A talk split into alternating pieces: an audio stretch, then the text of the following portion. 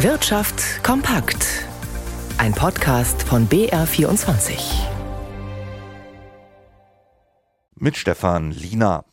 Die Wirtschaftsprüfer von EY haben in ihrer Tätigkeit für Wirecard nicht genug genau hingesehen und damit ihre Berufspflichten verletzt.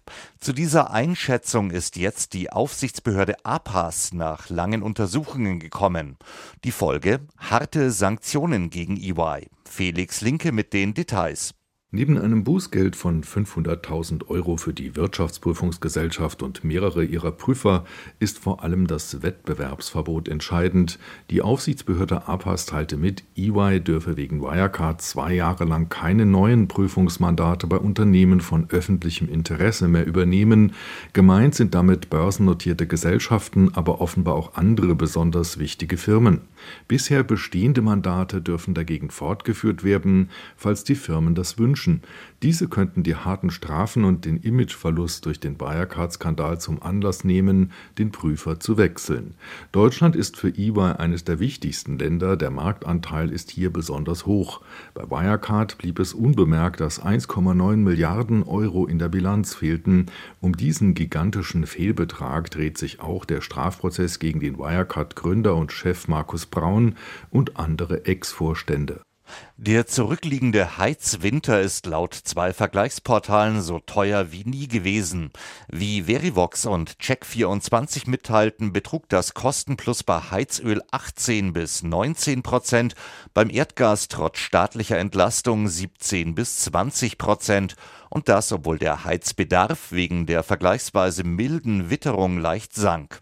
Laut dem deutschen Wetterdienst war es von September bis Ende März nämlich im langjährigen Vergleich deutlich zu warm.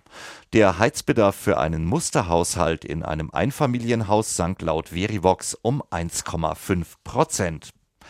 Das Sanierungskonzept für den angeschlagenen Autozulieferer Leoni aus Nürnberg steht. Mit Banken, Schuldscheingläubigern und Bürgen habe man sich auf ein Paket geeinigt, teilte das Unternehmen mit. Unter anderem soll Leoni einen neuen Chef bekommen. Aus Nürnberg berichtet Martin Hähnlein. Klaus Rinnerberger ist derzeit noch Vorstand der Pierer Industrie AG und gilt als enger Vertrauter des neuen Leoni Großaktionärs Stefan Pierer. Der Österreicher hat sich in den Verhandlungen zur Rettung von Leoni durchgesetzt und den Gläubigern harte Zugeständnisse abverlangt. Sie verzichten zunächst auf etwa die Hälfte ihrer Forderungen, die Aktionäre werden herausgedrängt und Leoni verschwindet von der Börse. Im Gegenzug führt der neue Alleingesellschafter Pira eine Kapitalerhöhung durch und gründet eine neue Gesellschaft. Wenn diese mit Leoni Geld verdient, sollen die Gläubiger, darunter Bayern, Niedersachsen, Nordrhein-Westfalen und der Bund, am Erfolg beteiligt werden. Missmanagement und externe Faktoren wie Materialmangel und Schwierigkeiten in der Lieferkette hatten Leoni in den vergangenen Jahren zugesetzt.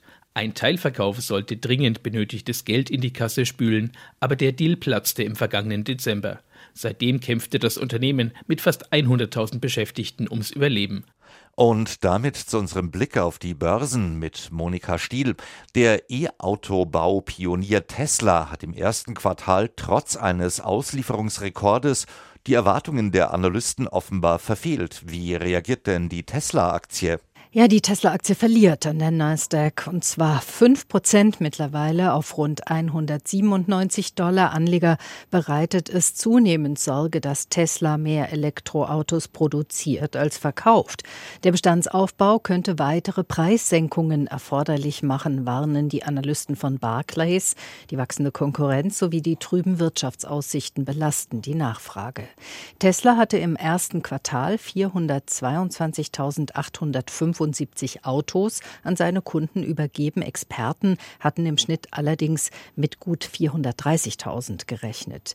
Dennoch können sich die Zahlen sehen lassen. Verglichen mit dem Vorquartal stiegen die Auslieferungen um 4 Prozent und verglichen mit dem Vorjahresquartal sogar um 36 Prozent. Seit Jahresbeginn hat sich der Wert der Aktie von dem Tief bei 108 Dollar mittlerweile deutlich erholt auf jetzt eben knapp unter 200. Der Dow Jones an der Wall Street verbucht ein Plus von einem Prozent. Hierzulande verliert der DAX 0,1 Prozent auf 15.609 Punkte und der Euro steht bei einem Dollar 0,904.